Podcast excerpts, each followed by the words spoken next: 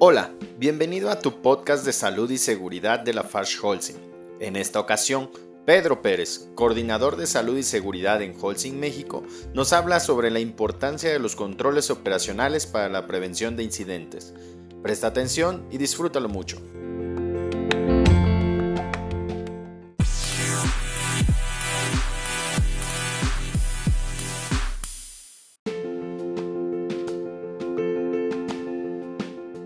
¿Qué tal amigos? Buenos días. Hoy el mensaje de seguridad vamos a enfocarlo a los controles de prevención. Sabemos que los accidentes y enfermedades de trabajo son la consecuencia de algunas fallas en los sistemas de gestión de la seguridad, o bien por su ausencia.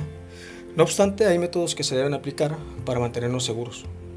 Los controles, así llamados, nos van a ayudar a eliminar por completo los riesgos a los que estamos expuestos, o al menos a mantenerlos alejados de uno. Los controles, siendo bien aplicados, son eficaces y pegan directamente al riesgo y mantienen un entorno saludable y seguro.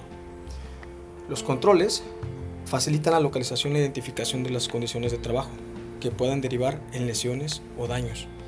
Algunos de ellos son los permisos e instructivos de trabajo seguro, inspecciones, observaciones, protocolos, entre otros. Estos disponen de la información necesaria para adoptar medidas seguras de prevención. Recuerda, los controles necesitan ser implementados por nuestra gente. Que tengas un excelente y seguro día. Nos vemos en el siguiente mensaje.